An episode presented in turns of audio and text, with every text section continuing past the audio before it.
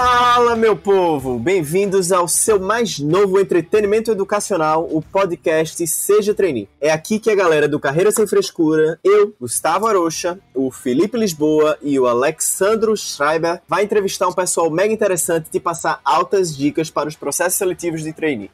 Hoje estamos aqui com a Lívia Kuga, da Stone. Beleza, Lívia? Olá, pessoal. Antes de mais nada, queria agradecer muito é, pelo convite super especial. Seja Trainee é um parceiro já nosso de longa data. E também agradecer por conhecer essas três pessoas super incríveis. Conheci eles há pouco tempo atrás. Três pessoas super bem intencionadas, com muita vontade de ajudar aí as pessoas a ingressar nesse mercado de trabalho tão sofrido e tão dolorido, né? Então, muito obrigada aí pela, enfim, confiar em mim pra gente ajudar a turma toda aí. A honra é toda nossa, Lívia. E aí, Lívia, beleza? Fala, galera, tudo bem? Boa noite, bom dia, boa tarde para todos vocês aí. Boa noite, pessoal. Estamos aqui de novo com mais um, uma pessoa para a gente entrevistar aí, para passar um pouco de conhecimento a vocês aí. Boa noite a todos e vamos que vamos. Beleza. Então, gente, a voz que vos fala agora, Felipe Lisboa. Vamos começar essa, essa nossa conversa, Lívia? Beleza. Bom, vamos lá então, pessoal. É, meu nome é Lívia. Antes de mais nada, queria falar um pouco sobre meus objetivos de vida. Então, tenho duas coisas que para mim são extremamente importantes. Uma delas é, é a parte de, de jovem e reinserção no mercado de trabalho. Sempre achei isso uma grande dor e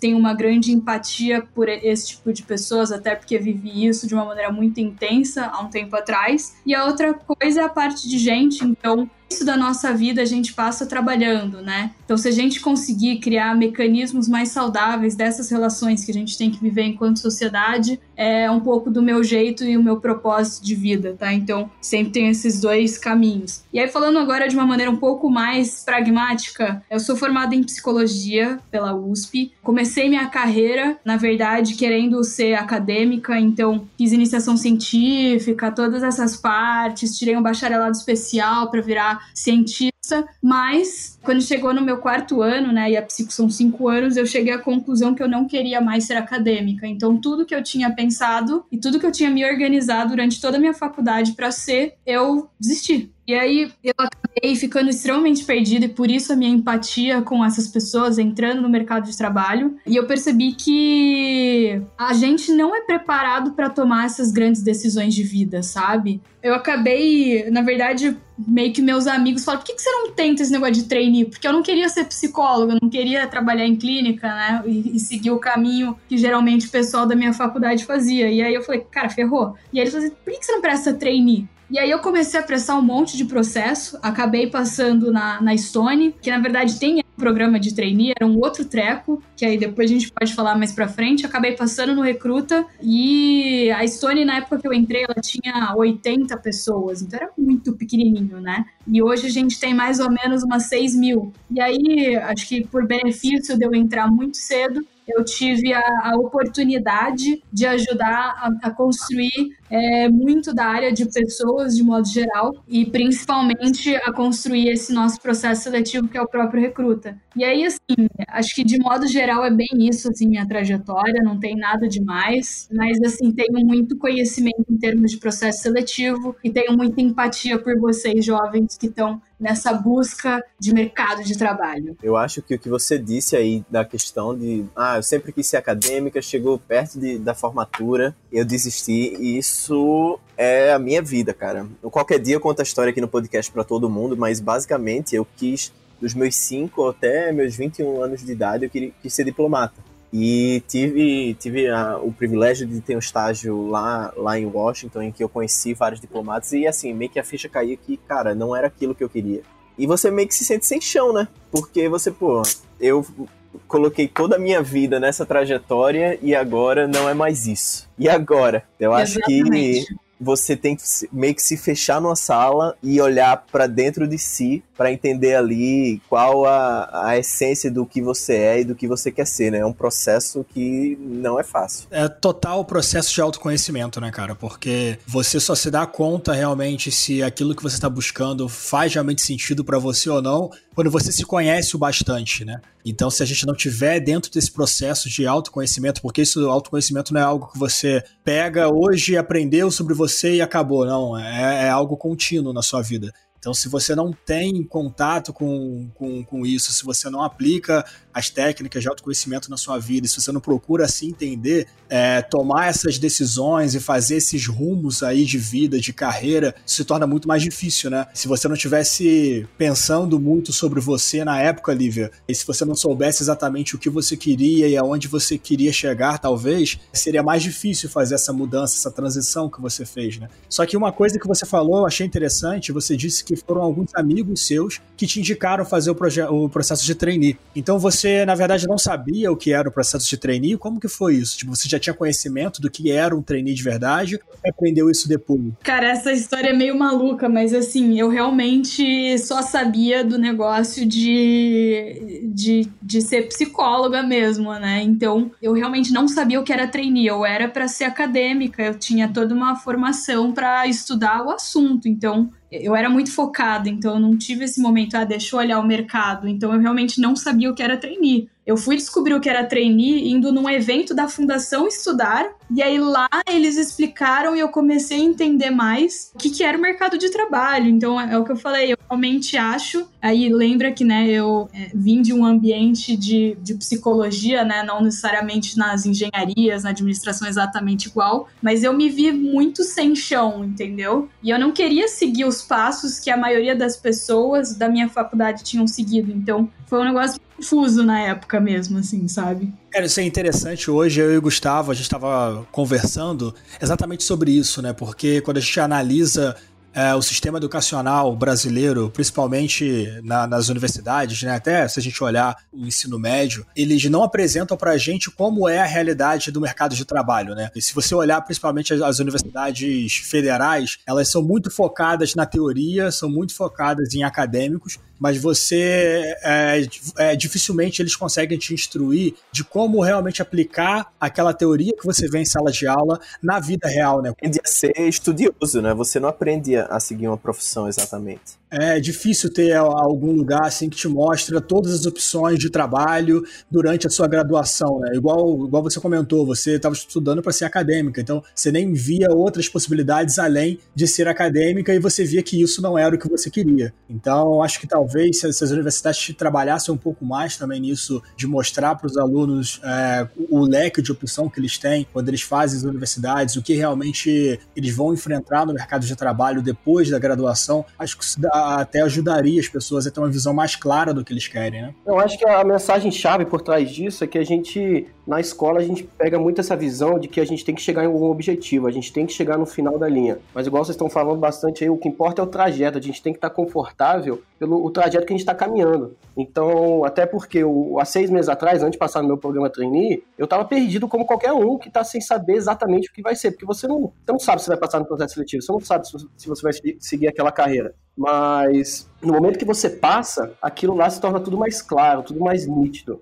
Então a gente tem que virar amigo da nossa trajetória e entender que, que cada um vai levar seu caminho, cada um vai achar seu caminho de acordo com o seu perfil e, e vai ter sucesso no final. É que não necessariamente a solução de um é a solução para você, né? É, na verdade, via de regra, não existe uma única solução, né? Porque cada indivíduo, e eu preciso acreditar nisso, cada indivíduo é único, né? Seja em nível genético e DNA, seja em nível de experiência. Ninguém consegue viver a sua vida no seu lugar. Então, não tem como você super ficar se comparando com, com as outras pessoas, né? E aí eu, eu vejo sempre que. Eu acho que a gente falou bastante de autoconhecimento, mas eu vejo sempre como uma esfera dupla, né? Que tem uma esfera que é a parte de você se conhecer profundamente, saber os seus valores, os seus princípios, as coisas que te regem, as coisas que te guiam, aquilo que você gosta, aquilo que você não gosta, o que você é bom, o que você quer se desenvolver, que é uma parte super importante, mas tem um outro lado, que é a esfera do, da sociedade, né? Então, o que, que a sociedade tem, o que, que a sociedade precisa e como é que você pode usar essas suas habilidades, essas suas, esses seus dons, né, para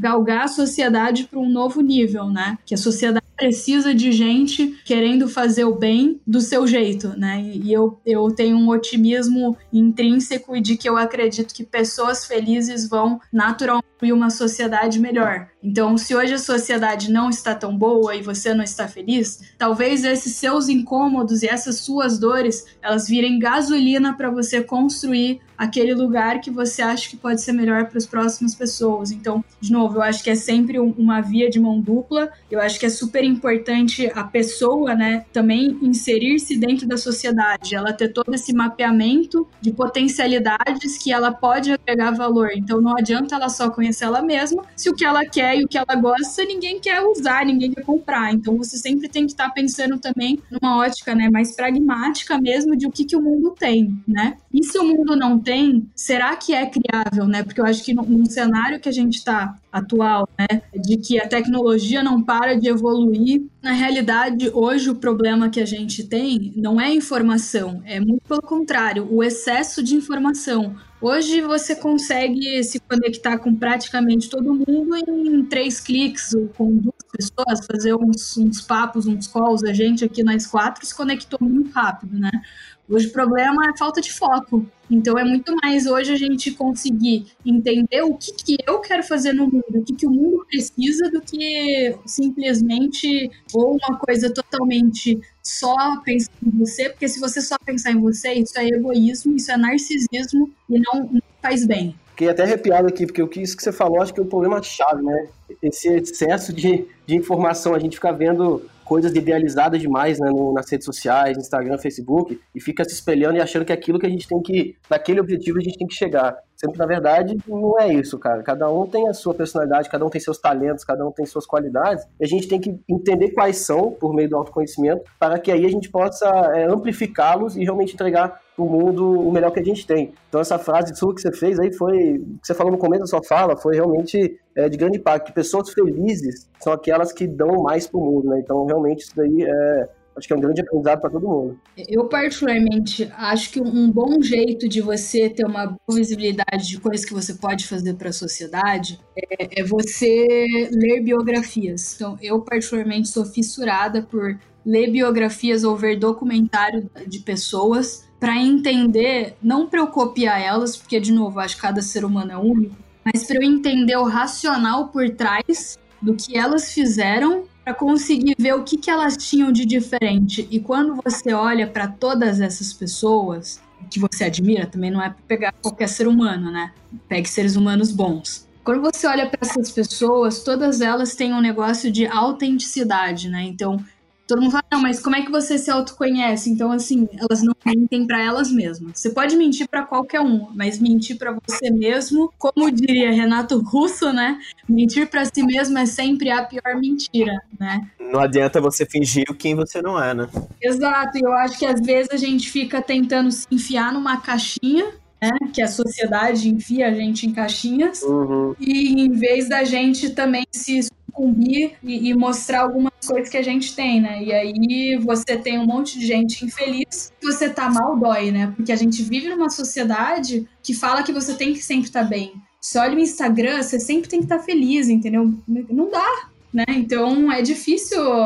todo esse caminhar é um negócio dolorido, né? Não, uma coisa que você falou é, como, de, como o, o Alexandre falou, me arrepiei porque eu me arrepiei mesmo. Né? Você não basta ser, você se conhecer, né? Você precisa, acima de tudo, ser proativo, porque quando você vê uma coisa que você não gosta, você basicamente tem três opções. Ou você reclama, ou você reclama e não faz nada, ou você reclama e faz alguma coisa para mudar isso. Então, fica a dica, né? Se você vê alguma coisa que você não gosta no mundo, como a própria Olivia falou, use isso como o gás da sua mudança, de você tentar fazer alguma coisa por aquilo, porque se reclamar já tem uma massa que tá reclamando e não faz absolutamente nada, o negócio não vai mudar. Cabe a você mudar o que você não gosta. Tem duas frases bem legais com relação a isso, que uma é, é a clássica do Gandhi, né, que é o seja a mudança que você quer no mundo. E eu acho que quanto mais velha eu vou ficando, é, mais eu vou entendendo a, a, sobriedade dessa frase, né? Porque reclamar é fácil, mas você pegar e, e querer resolver um negócio que te dói e você pegar para corrigir isso no mundo, cara, isso daí é difícil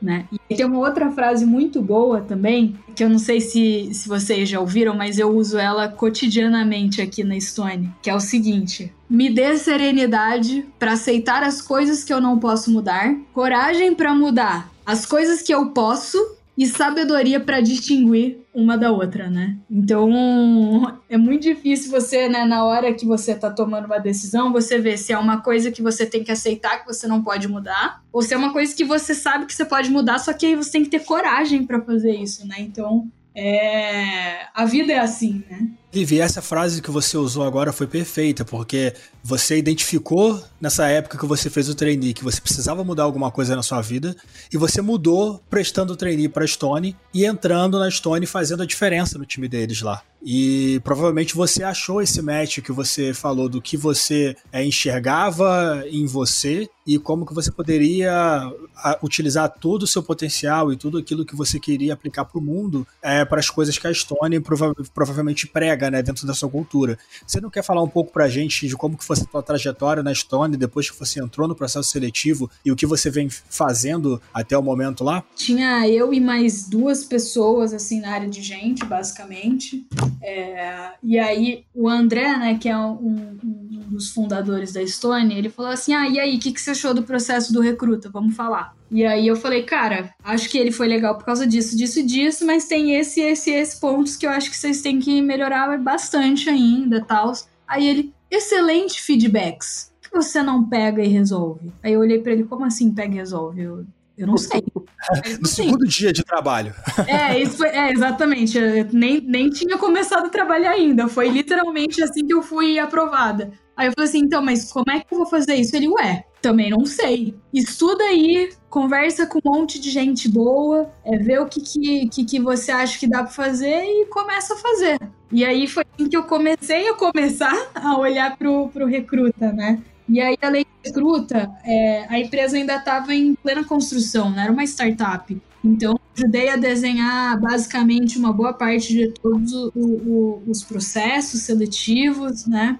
É, ajudei a construir uma boa parte daqueles times na época. Ajudei a fazer a primeira avaliação de desempenho, primeiro onboarding da empresa, né? Então, todo aquele funil de gente, né? O ciclo de gente, quando a empresa é muito pequena, é natural você se envolver em tudo. Primeiro estou Camp, que é o nosso evento de liderança. Então, os primeiros tudo eu tava lá no meio, né? E aí, conforme a empresa foi ficando maior, né, você naturalmente vai se especializando e ficando mais focado em alguns assuntos, né? Então, eu já olhei para principalmente recrutamento e seleção, até de novo, pela minha empatia com essa questão de mercado de trabalho então, isso é uma coisa que eu olhei com bastante profundidade. É, também já olhei para a parte de cultura, porque eu, eu, eu realmente compartilho e compactuo com os nossos cinco valores, nossos cinco pilares, né? E, e aí eu, eu me tornei de fato uma grande disseminadora dentro da empresa, não estou nem falando para fora, mas dentro da empresa como uma grande disseminadora da cultura. E aí é, isso envolve todos os rituais e todo, todas as, as, grandes marcos de gente, né? E aí atualmente eu tô eu tô empreendendo num assunto de talent management, né, que é gestão de talentos. Então, quanto maior uma empresa fica, mais difícil é você conseguir olhar para todo o subsistema. Então, você naturalmente tem que se aprofundando em alguns assuntos, né? Mas, assim, eu gosto de dizer que eu estou sempre em movimento, vejo alguma coisa que, que eu estou incomodada para resolver e, ao mesmo tempo, né, que a empresa precisa para ajudar a empreender nesses assuntos. Né? Então, é meio essa minha trajetória de maneira bem sintética.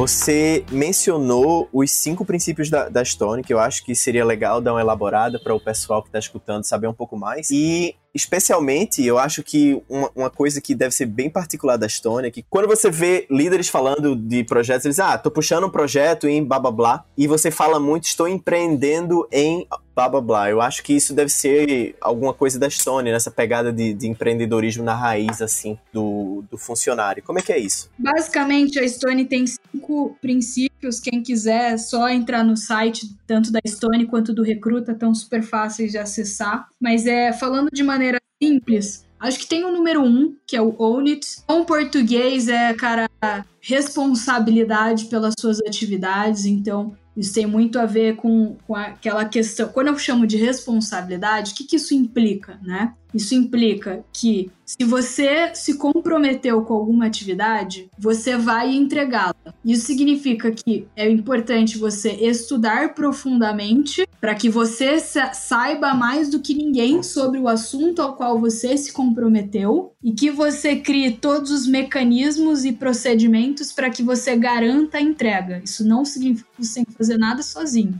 mas isso garante que você tem né, a responsabilidade e isso naturalmente implica uma outra face, que é a questão de autonomia, né? Então eu vejo muita empresa falando de autonomia, só que eles esquecem de explicar o trade-off, né? Então tem muita gente que quer liberdade, mas não quer a responsabilidade de, de, de ter que assumir, né? Todas as responsabilidades que ela vai ter com o assunto, né? Então o ONU está muito ligado a essa responsabilidade. Isso envolve estudo, isso envolve profundidade, saber mais do que ninguém das suas atividades, né? E cara, comprometeu com a palavra, né? Isso é um negócio tão simples quanto isso, muito difícil de fazer. Claro. Tem um segundo que é o, o no bullshit. O no bullshit é muito legal também. Em bom português é o sem groselha, sem mimimi. Então a gente acha que o, o caminho mais saudável para uma relação de longo prazo é você poder ser direto, reto e franco. E a franqueza, ela tem seus pontos fortes e seus pontos fracos, né? Qual é o ponto forte? Você descobre os erros muito rápido e, portanto, você conserta muito rápido. Quais são os pontos fracos? Você vai ter que ouvir e você vai ter que ter um ego muito baixo, né? Você vai ter que diminuir o seu ego para você conseguir escutar os feedbacks que as pessoas têm a, a, a, te oferecer. E tem um outro negócio que é o seguinte: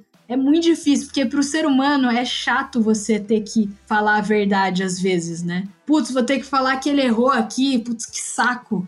É chato pra gente também, mas é um papel importante porque você confia e acredita e sabe que isso vai ser para o bem da pessoa e da empresa. Então, o No Bullshit tem muito a ver com o direto ao ponto. A gente, de vez em quando, tem vários atritos, mas a gente sabe no final do dia que é sempre para um bem maior, que é ajudar o empreendedor. Já vou chegar nesse pilar, ainda não tá nele. Aí a gente tem o terceiro, que, que é o team play, que é o trabalho em equipe. Eu acho que esse existe um grande equívoco, e aí eu tô aproveitando o, o podcast para falar sobre isso. O team play tem muita gente que acha que o team play é somos todos amigos. Vamos aqui todos ser amigos e resolver. Não tô falando que não é para ser amigo. Só que tem um negócio de time, quando a gente fala time, a gente quer dizer de time de alta performance. Então não sei se vocês já viram um filme chamado Moneyball, e tem também o, o, o, todo o case de sucesso do Bernardinho, que é o quê? Você não necessariamente tem um, um, time que as pessoas enxergam como campeão. Mas qual que é o grande benefício que vocês têm? Vocês têm cada um, né? A, a visibilidade dos pontos fortes e pontos fracos de cada um. E vocês conseguem fazer um mais um dá três, dá dez, dá mil. Então o trabalho em time está muito mais associado à, à capacidade de entrega e de alta performance e construção em conjunto de um time forte, né? Que a gente não acredita que sozinho você consegue ir muito longe. Então a gente tem um sonho muito grande de, de fato, ajudar o empreendedor brasileiro que é tão mal assistido no nosso país. E a gente não acredita que sozinho a gente vai conseguir fazer isso. A gente acredita que a soma, né? E o negócio de gente é legal, que é diferente da matemática, que de fato um mais um pode dar 10, né? Então, isso que é o nosso team play. E aí tem o, o quarto, que é o meu favorito, que é o Live the Ride. Também tem muita gente que confunde com Enjoy the Ride. Não é Enjoy the Ride. Enjoy the Ride é um negócio meio carpe diem. Ah, vamos jogar sinuca o inteiro, entendeu? Que é uma pegada que eu particularmente não gosto. Não é isso que a gente quer dizer. O Live the Ride, o que a gente quer dizer é o seguinte: qual é o seu propósito? Quais são as coisas que você acredita? Como é que você vai fazer do seu dever o seu prazer? Então, como é que você vai conseguir enxergar nas suas atividades diárias uma maneira de agregar valor à sociedade de uma maneira que você, enquanto indivíduo, consiga se realizar? Porque eu não acredito, de novo, aquele negócio que eu já falei, eu não acredito que, que se você não conseguir conciliar aquelas duas esferas, né, indivíduo e sociedade, você não vai conseguir fazer o que você veio fazer no mundo, né? Então isso que é o Live the Ride. E é super difícil fazer, só para deixar claro. Porque tem dia, vou ser bem honesta, botar um saco aqui, eu não gosto, eu, por exemplo, eu odeio trabalho burocrático, né? Sabe negócio de ficar preenchendo planilha, fazer um processo, mas meu, a minha empresa é enorme, entendeu? A gente tem que fazer isso. Precisa fazer, né? Como é que você faz do seu dever o seu prazer? Então, eu, por exemplo, sou uma pessoa extremamente competitiva. Então, eu falo assim, cara, deixa eu ver como é que eu faço para otimizar esse negócio, fazer mais rápido do que eu fiz ontem, sabe? Então, como é que você cria nos seus dias dias, né, mecanismos para o seu dia ser mais prazeroso? E isso é um dever seu. Não dá para você responsabilizar o outro, né? E agora, se realmente a soma de tudo que você faz no dia a dia for pior do que melhor, você provavelmente tem que, cara, levantar a mão e, e, e dar um jeito, né, internamente de resolver isso daí, porque não tá bom. E esse é o livro da Ride. E tem um último, que aí sim, agora juntando com, com o negócio de empreendedorismo, que é o The Reason, né? A tradução ao pé da letra, a razão. E a nossa razão é o cliente, que é o empreendedor. Né? Então, desde quando a Stone surgiu lá atrás, os dois fundadores, né, o André e o Edu, eles eram empreendedores e eles sabiam, né? Eles sabem como é difícil empreender no nosso país. E aí eles falaram, beleza, como é que a gente cria um ecossistema em que, de fato, a gente equilibre as forças, né, entre o, o, o lojista, entre o empreendedor e, e é o sistema bancário e, e ele consiga gerir melhor o negócio dele, e, e, a gente sabe que esse empreendedor ele gera uma da, das, das maiores rendas da economia do nosso país, né? Mais de 50% dos empregos gerados em nosso país são advindos do pequeno e médio empreendedor. Então, eles são a nossa causa, eles são o nosso, nosso objetivo de, de vida, né? Que a gente acredita que se a gente trouxer mais ferramentas para essa pessoa, ela vai conseguir performar melhor, otimizar mais o tempo e fazer um bom giro para a economia do nosso país, né? Então a gente acredita no empoderamento das pessoas, né? Através de tecnologia e, e de informação. É isso que a gente faz, né? Então aqui dentro a gente também é empreendedor, porque como é que você vai ter a empatia pelo empreendedor se você não empreende aqui dentro? Então a gente fala muito desse conceito. Quem que é o seu cliente? Ouve o seu cliente, fica perto da ponta. Quem são as pessoas que você então, tudo pra gente é empreendedorismo, é muito mais um jeito de você ver a vida, né? De que é resolver problema. Você identifica um problema, você vai e atua e questiona e muda, né? Você não fica parado esperando, porque senão ferrou, né? Então, é, você falou lá, o pessoal não costuma falar empreender determinado assunto, determinado projeto. Aqui a gente é todo mundo, a gente fala para todo mundo que todo mundo é empreendedor e, e, da sua própria jornada, né? Não tem uma jornada fixa. Fala você como é que você vai construir e agregar mais valor para nossa empresa, mas mais importante que a nossa empresa para a sociedade, né? Nossa, é, por toda a sua fala dá para perceber que vocês têm muito no DNA essa questão de se preocupar com as pessoas, não somente as pessoas que trabalham na Stone, mas as pessoas, os seus clientes, né? As pessoas que vocês prestam serviço, né? Os pequenos empreendedores, os pequenos é, negociantes aí. E quando a gente fala de pessoas, né? Provavelmente quem está nos ouvindo agora deve estar tá pensando qual seria, falando, voltando né, no assunto de, de processo seletivo, qual seria o perfil ideal das pessoas que a Stone procura dentro do processo do recruta, por exemplo, que você falou que é um processo diferenciado, você participou de grande parte dessa construção.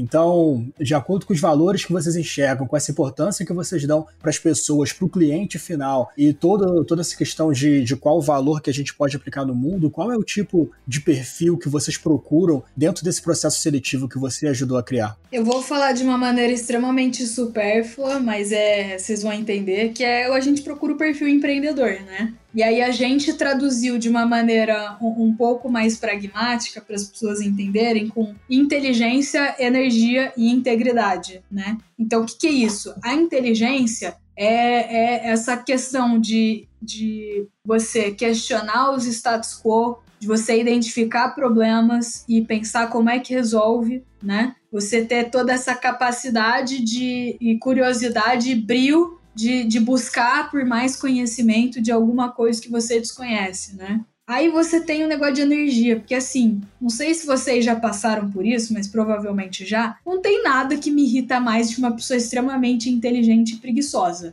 né? Ele tem muito a ver com, com a resiliência de não desistir. Tem, tem o cara que eu odeio, não sei se vocês já viveram isso, que é o cara cagador de regra, né? Que aí ele dá ideias excelentes, mas o cara não pega no, não, a pessoa não pega no para executar, né? Aí depois você vai lá e executa e ele fala, viu, ó, viu como dá certo? Cara, que raiva, entendeu? Então o negócio de energia é você realmente levantar e você fazer e você ajudar a construir o um negócio, entendeu? Eu acho que esse negócio de energia é você ter o brilho e não desistir, e você conseguir e continuando, e, e isso tem muito a ver com essa questão de motivação e propósito intrínseco para que a pessoa faça as coisas que ela quer fazer, né? E aí o, o integridade é realmente assim, quais são as motivações por trás das coisas que a pessoa está fazendo? São motivos genuínos, que é para gerar valor para a sociedade, que é para fazer o bem. É, porque no final do dia, é, fazer mais rápido, né? É mais fácil, né? Só que no longo prazo a conta nunca vai fechar. Acho que uma dúvida aqui de muita gente que está participando do Recruta, como é que, eu não sei se você pode dar esse spoiler ou falar um pouco a respeito, mas como que na prática, no processo seletivo, vocês conseguem encontrar as pessoas, é, trazer é, essas qualidades que vocês buscam à tona é, nas pessoas? Como é que são as etapas? Como é que é? Você consegue contar um pouco disso? Claro, é, é, é assim, é, é, muito simples, tá? E eu não sei se vocês já viram, mas o Recruta a gente fala que é um processo de autoconhecimento disfarçado de processo seletivo. Como é que você identifica inteligência, energia e integridade? Isso é caráter, né? Isso é um perfil. Conhecendo a pessoa, você não olha, você não olha aquelas coisas óbvias que as empresas olham. Ah, deixa eu ver se a pessoa sabe Excel. Eu entrei na Stone sem saber Excel. Só que quando você histórico das coisas que eu fui é, realizando e conquistando antes de trabalhar na Stone, eles falaram assim, cara, essa menina é meio louca se pá, tem um jeito meio parecido com o nosso, porque eu sempre desafiei o status quo, a maneira como as coisas eram feitas, só que eu nunca só desafiei. Tava lá na, com, tentando fazer, né? Então eu acho que tem um negócio, assim, como que são as etapas? Então ele começa com um questionário sobre a vida. Então que a gente faz várias perguntas extremamente profundas, muita gente desiste, muita gente. Que a gente pergunta de fato, tipo, cara, quais são as maiores conquistas que você tem na sua trajetória, não necessariamente profissional, na sua trajetória. E quais são as, as, o, o maior fracasso que você já viveu? Cara, o que, que você mais admira nos seus pais ou cuidadores? Parecem perguntas simples, né? Parecem perguntas simples, mas elas são complexas. Né? Você precisa ter um, um autoconhecimento bem grande para você conseguir responder isso de maneira genuína, né? Total. E, e, a gente, e a gente lê tudo, né? E, cara, muita gente é, é desqualificado nisso simplesmente porque desiste e, e, faz parte, porque você pega a energia, né? O quanto que a pessoa tem a resiliência para querer ficar no nosso processo de seis meses, né? Então, você pega a energia lá, né? Nessa cadência da pessoa querer, a querência da pessoa, né? E quem quer dá um jeito, entendeu? Move mundos e fundos. Então a, a dica que você dá pro pessoal, porque com certeza rola muito preconceito, assim. O pessoal vê um, um, um campo muito grande para preencher ali no, no, no, questionário e fala, ah, mas ninguém vai ler isso, não vou, não vou falar aqui, vou falar rapidinho. A dica que você dá é, não, pode ter certeza, o pessoal, é, a gente vai ler sim, né? E realmente abre o seu coração, escreve o que você tiver em mente e elabora o máximo possível. A gente lê mesmo. É, é isso mesmo, cara. É pra, é pra. E assim, eu falo de coração, tá? A gente criou um negócio tão legal que eu sugiro que as pessoas façam, não só no sistema, mas façam no Word, gravem para elas isso, para elas pegarem daqui a um, dois, cinco, dez anos e releiam. Cara, é muito legal. Eu tenho meu legal. questionamento da vida até hoje.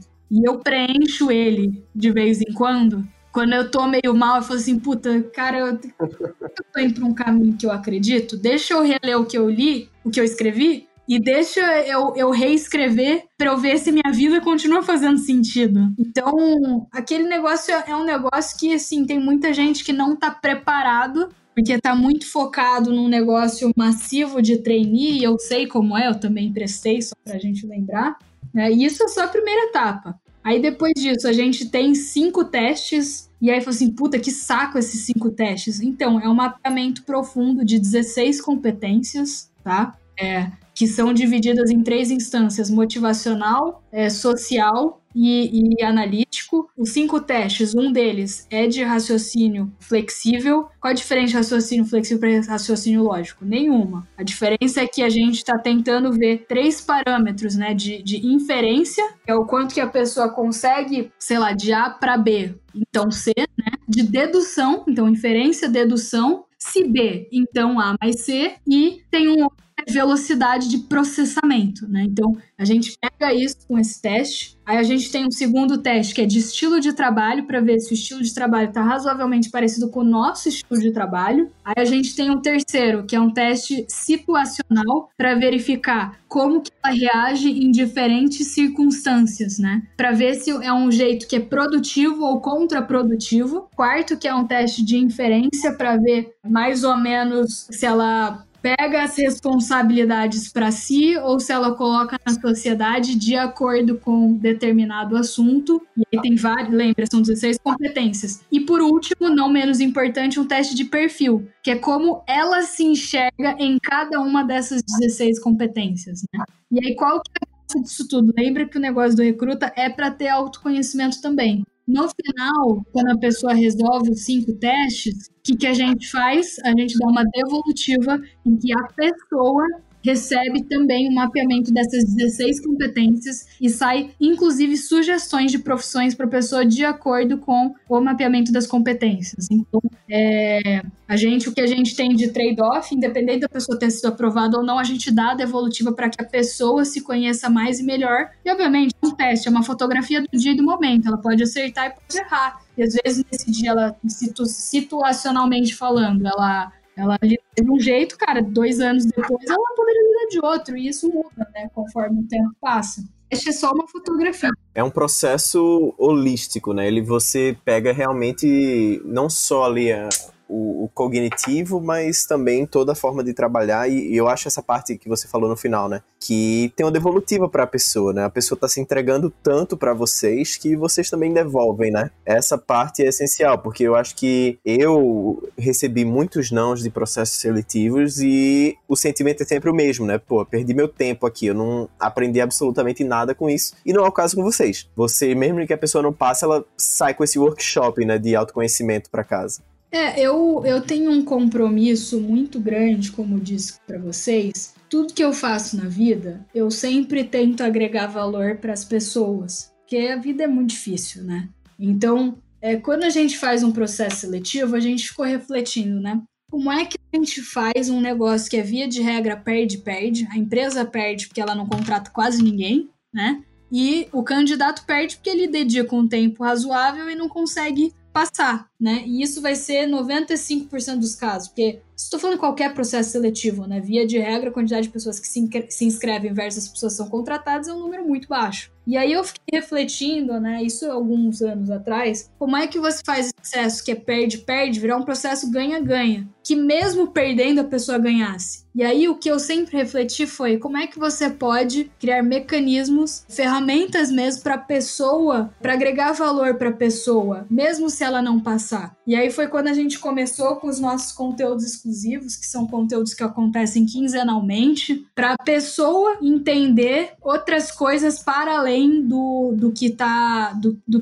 do processo, né? Então a gente criou um mecanismo para educar a pessoa e formar a pessoa ao longo do processo, né? E ela ter contribuições para a vida dela. Então, todas as etapas a gente explica por que, que a etapa é importante para a gente, para que ela se sinta empoderada de responder. E depois disso, a gente também passa uma série de conteúdos para ajudar ela. Então, por exemplo, a etapa do vídeo, né, que ainda nem, nem continuei falando do processo, a etapa de vídeo é uma etapa super importante para a gente, e a gente quer ver a capacidade de síntese da pessoa e a estruturação de pensamento e comunicação né? Que isso, né, no mercado de trabalho, super importante. Só que aí, o que, que a gente faz de diferente? Deixa eu te ensinar a fazer um vídeo. E aí tem lá, step by step, como é que você grava um bom vídeo. Então você não pode se justificar do tipo, ah, pô, mas, ah, cara, eu não sei gravar vídeo, não vou conseguir. Cara, eu tô te dando passo a passo aqui. Vocês orientam, né? Pô, vários processos pedem vídeo. Usa aqui essa, esse, esse direcional aqui que eu tenho certeza que vai te ajudar a passar em outro processo, entendeu?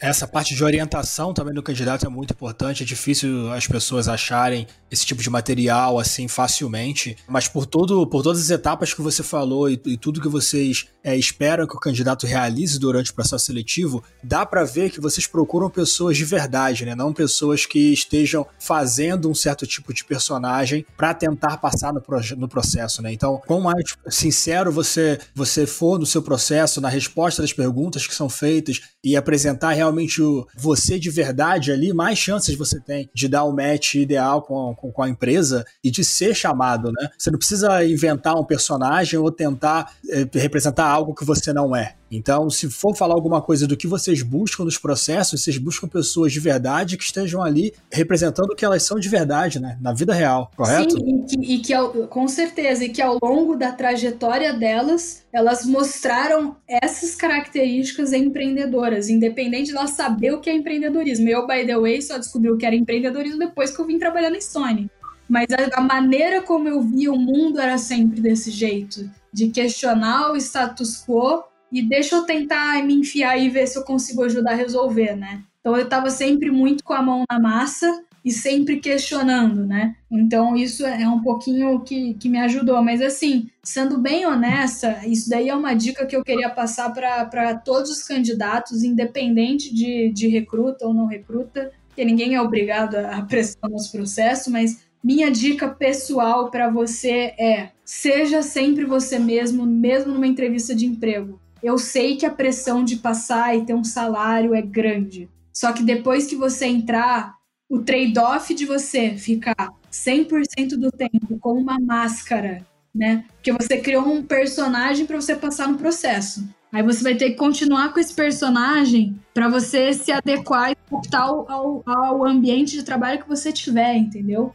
Então, é, eu sugiro que você seja autêntico e passe de maneira autêntica, porque você provavelmente no dia a dia na empresa você vai poder ser você mesmo. Se você não for você mesmo, você vai ter que conviver um terço do seu dia, 8 horas por dia, 24 horas, né? Um dia tem 24 horas, 8 horas por dia, pelo menos, nesse personagem. No longo prazo, essa conta não vai fechar para você você vai começar a ter vários problemas e conflitos internos, entendeu? E lembra o negócio de autoconhecimento. Vai te doer não ser você. Você não ser você por oito horas todos os dias, entendeu? É exaustivo, né? É, por mais que tenha uma pressão do mercado de trabalho, cara, continua na luta e busque empresas que, cara, valorizam coisas que você tem de especial, coisas que você tem de melhor e que, e que você vai agregar valor porque você entende que é seu, é de você, né? Puta, mas eu sou recém-formado, não sei nada.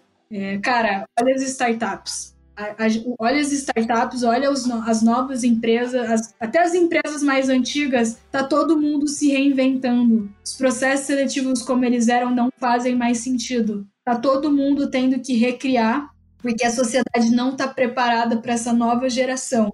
Então, assim, gente, ajudem a construir essa nova geração de mais consciência, mais consciência no ambiente de trabalho e vamos pressionar as empresas e as organizações para fazerem, primeiro, processos seletivos decentes, e não estou falando que a Estônia é perfeita, que não é, a gente também tem que melhorar, e vamos pressionar a gente que está trabalhando pela empresa para que elas também tenham mais consciência da maneira como a gente trabalha no nosso dia a dia, entendeu? E eu acho que você ser você mesmo é primordial para você conseguir dar esse passo, né, na, e de novo, né, dar aquela voz para a sociedade. Não vou parar de falar esse negócio porque é muito do que eu acredito.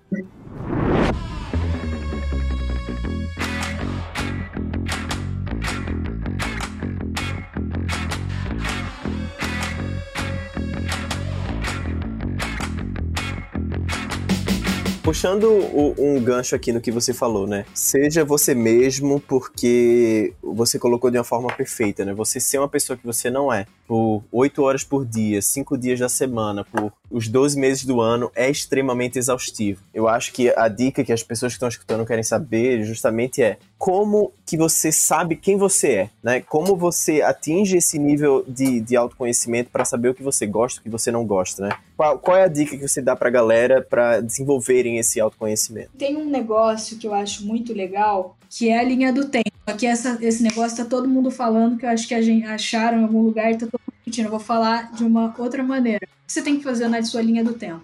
Você pega, estrutura em, em etapas, né? Quais são os grandes marcos que você teve? Beleza, aí separa a trajetória nesses grandes marcos. Por exemplo, ah, estudei no ângulo, aí de... não, quer dizer, Monteiro, depois ângulo, aí depois eu fui para fiz cursinho, aí faculdade, sonho. Beleza, esses são os meus grandes marcos. Em cada um dos marcos, pega e aprofunda e escreve tudo que você lembrar sobre essa época, sobre esse período entre os dois grandes marcos. Depois que você estruturar esses grandes marcos, faz um trabalho de, de circular coisas que tem em comum. Mas escreve tudo, coisas boas, coisas ruins, coisas leves, coisas drásticas. Traumas, pode botar tudo.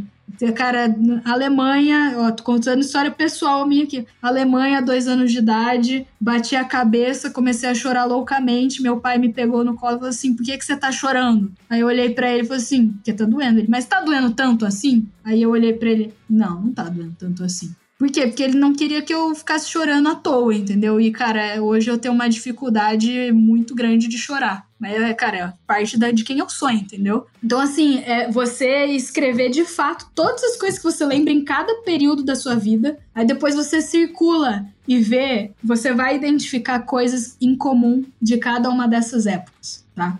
Então, identifica essas coisas em comum, e aí você, quando você identificar, você vai ver o que, que isso na verdade que representa para você. E aí tem um outro negócio que aí você também vai conseguir descobrir competências que você tem e você nem sabia. Porque eu, por exemplo, e eu só identifiquei quando eu fiz minha linha do tempo, sempre estava organizando evento, via de regra entendeu? Na oitava série eu ajudei a fazer, eu, eu, fui uma das organizadoras do grupo de teatro. Aí depois, na época do colegial, eu fui da, da comissão de formatura para levar a galera para Porto Seguro. Aí depois, na época de faculdade, eu fui da comissão de formatura, eu organizei semana de psicologia na faculdade, eu ajudava no Interpsico, que era os jogos universitários, eu tava, ajudava a organizar as festas tudo das atléticas, então eu sempre estava organizando evento. Eu tenho uma competência de evento, entendeu? Então assim, se isso vai ser útil ou não, eu não sei, mas você vai descobrir uma série de competências que você tem que não necessariamente vai estar no seu currículo, mas você consegue vender isso numa entrevista. Provavelmente você nem sabia que tinha isso se você não tivesse feito essa auto-reflexão, né? Se você não olha os padrões e os parâmetros e as coisas que você tem em comum, você não consegue achar. E aí faz um trabalho de profundo, né? Isso é uma coisa assim, fácil de fazer. Aí eu acho que tem um negócio dentro ainda da linha do tempo, que é você não vai se lembrar de tudo. Sabe o que você faz? Pergunta para as pessoas que eram importantes nessas épocas o que elas lembram de você nessa época. entendeu? Então tem uma amiga minha que ela fez esse trabalho da linha do tempo. Cara, ela contou que a mãe dela lembrou que ela já, tipo, tinha feito um puta trabalho voluntário quando ela era criança. Ela ficou esperneando pra mãe dela que ela precisava, que ela precisava, precisava. E aí ela lembrou, falou assim: Caraca, eu tenho um grande achievement quando eu era criança que eu convenci a minha mãe de que com 12 anos eu deveria fazer trabalho voluntário e eu fui lá e fiz. E fiquei um tempo. Sabe, tipo assim, esse tipo de coisa que você nem lembra porque para você não era importante, mas alguém sabe e, e tem a significação do que isso é? E isso é uma parte de quem você é, entendeu? Então, perguntar para um monte de gente que, cara, tem a ver com a sua trajetória nessa época de vida. E também olhar álbum de fotografia. Se você for como eu, eu escrevi em diário. É, cara, pega tudo dos diários, lê tudo, entendeu? Cara, vai levar dois dias. Você não vai conseguir fazer em um dia, porque vai ser muito pesado você reviver a sua vida inteira em, em dois dias, entendeu? E aí depois fica mais fácil. Depois você, depois você pega o hábito, você só revisa uma vez por ano, vê aí os, os pontos fortes, pontos fracos, o que, que marcou, o que, que não marcou, aí fica mais fácil, entendeu? E são negócios simples e que é trabalhoso por dentro para fazer. Tem um negócio aí mais aplicado à vida cotidiana mesmo, que é fazer uma lista de todas as profissões que você já pensou em fazer. Todas. Escreve tudo. Tudo, tudo, tudo, tudo, tudo. Faz um Excel, sabe? Uma, uma, planilha. Escreve lá todas as profissões que você já pensou em fazer. Aí agora essa é a parte mais legal. Por que, que você pensou em fazer essa profissão? Escreve. Por quê? Sabe o que você vai descobrir? Em todas as profissões, você vai descobrir várias coisas dos seus valores pessoais. Coisas suas que você não sabia que você tinha. Aí, se você quiser dar um passo a mais para você identificar sua carreira e sua trajetória, e por que não faz sentido agora? Cara, tabela três colunas.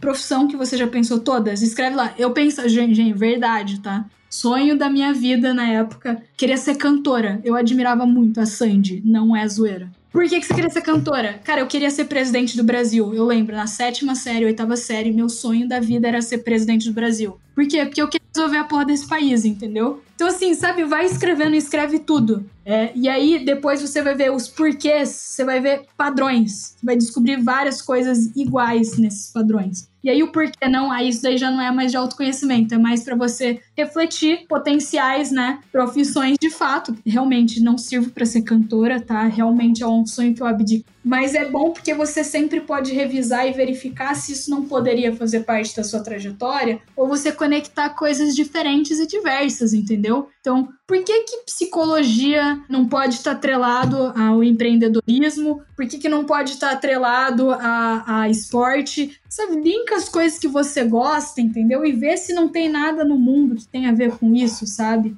Mas enfim, dei algumas dicas práticas, mas eu acho que uma muito boa tá no livro Tools of Titans. Tem um que é, é, um negócio simples, que é um diário. Todos os dias você escreve o que, que você quer cumprir. Eu não lembro agora de cabeça, porque eu confesso que eu não faço mais esse diário, mas eu fiz por dois anos. Eu Depois eu falei, ah não, cansei, chega. Quer, sei lá, o que, que você quer cumprir no dia, o que, que você. Como você vai encerrar bem o seu dia se você fizer. Aí, três coisas que você é grata, Tarará. E aí no final do dia você escreve: se você conseguiu cumprir a sua meta, né, que você botou o que, que te faria feliz hoje, o que, que você vai fazer amanhã para ser um dia melhor. E ele, ele dá tipo três coisas de manhã, três coisas fim do dia. Cara, você começa a ler, você começa a ver a cadência do padrão do seu pensamento o trabalho que vai dar é cinco minutos todos os dias. Cinco minutos de manhã, cinco minutos à noite. É isso. Enfim, tentei falar de maneira pragmática alguma coisa de autoconhecimento, porque eu vejo muita turma falando, ah, autoconhecimento, mas assim, difícil. Pelo visto, você gosta muito de ler, né? Eu também, particularmente, sou, gosto muito de uma boa leitura. Você tem algum, se pudesse recomendar dois livros aí para o pessoal que está escutando a gente, quais seriam aqueles dois livros indispensáveis para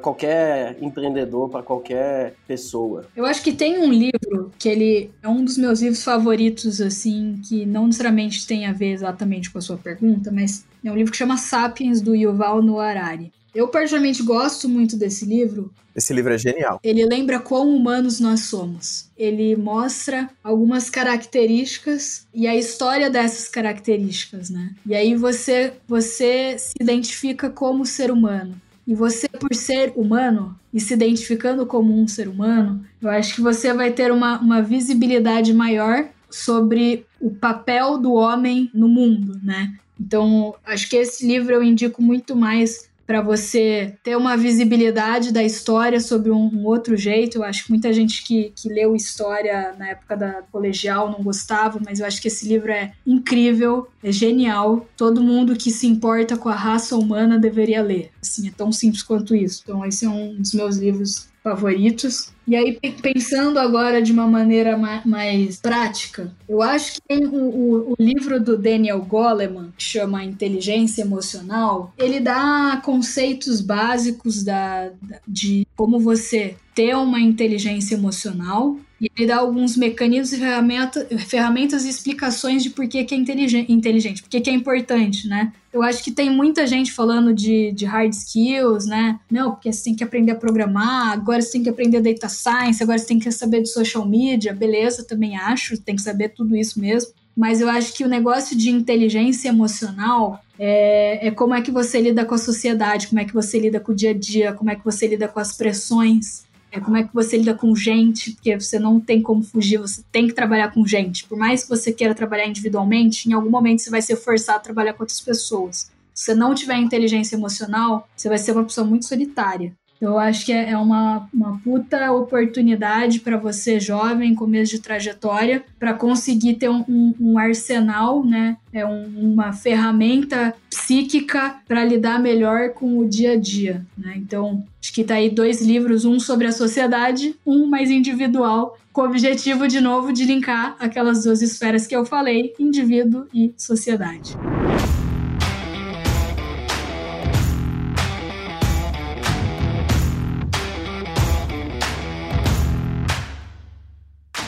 Dica prática, indicação de livro, exemplo prático de todas essas aplicações de autoconhecimento, de tudo que a Lívia falou até aqui. Olha, o podcast está incrível, mas infelizmente chegou a hora da gente fazer o nosso encerramento. Lívia, muito ah. obrigado. Muito, oh. muito, muito obrigado. Eu sei, gente, eu sei, gente, por favor, acalmem seus corações. Essa foi só a nossa, foi a segundo, nosso segundo episódio e já foi desse jeito. Foi incrível conversar com você hoje, Lívia. Muito obrigado por compartilhar a sua carreira, por compartilhar a sua experiência profissional, por dar todas essas dicas, né? Porque você deu dicas práticas de como as pessoas podem fazer a preparação delas. Além das dicas que você deu, você ainda informou que dentro dos processos seletivos da Stone, eles também ajudam. É, dentro das etapas, gravação de vídeo, enfim. Muito obrigado por todas essas partes práticas que você explicou pra gente. E se você quiser dar uma palavra de encerramento para as pessoas, algum conselho final aí, pode ficar à vontade. É, não se preocupa, a vida é maior do que, do que só um processo ou alguns processos. Vai ser difícil,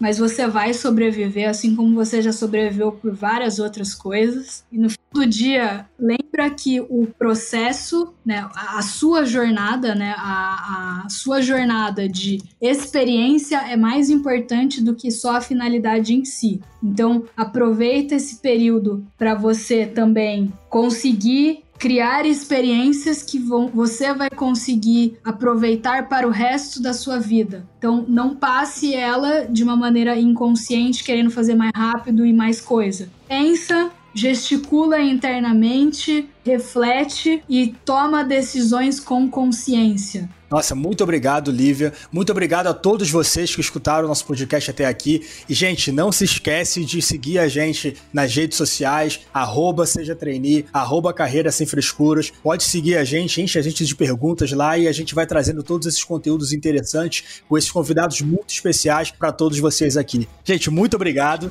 E é isso aí. Bom dia para todos vocês e até a próxima.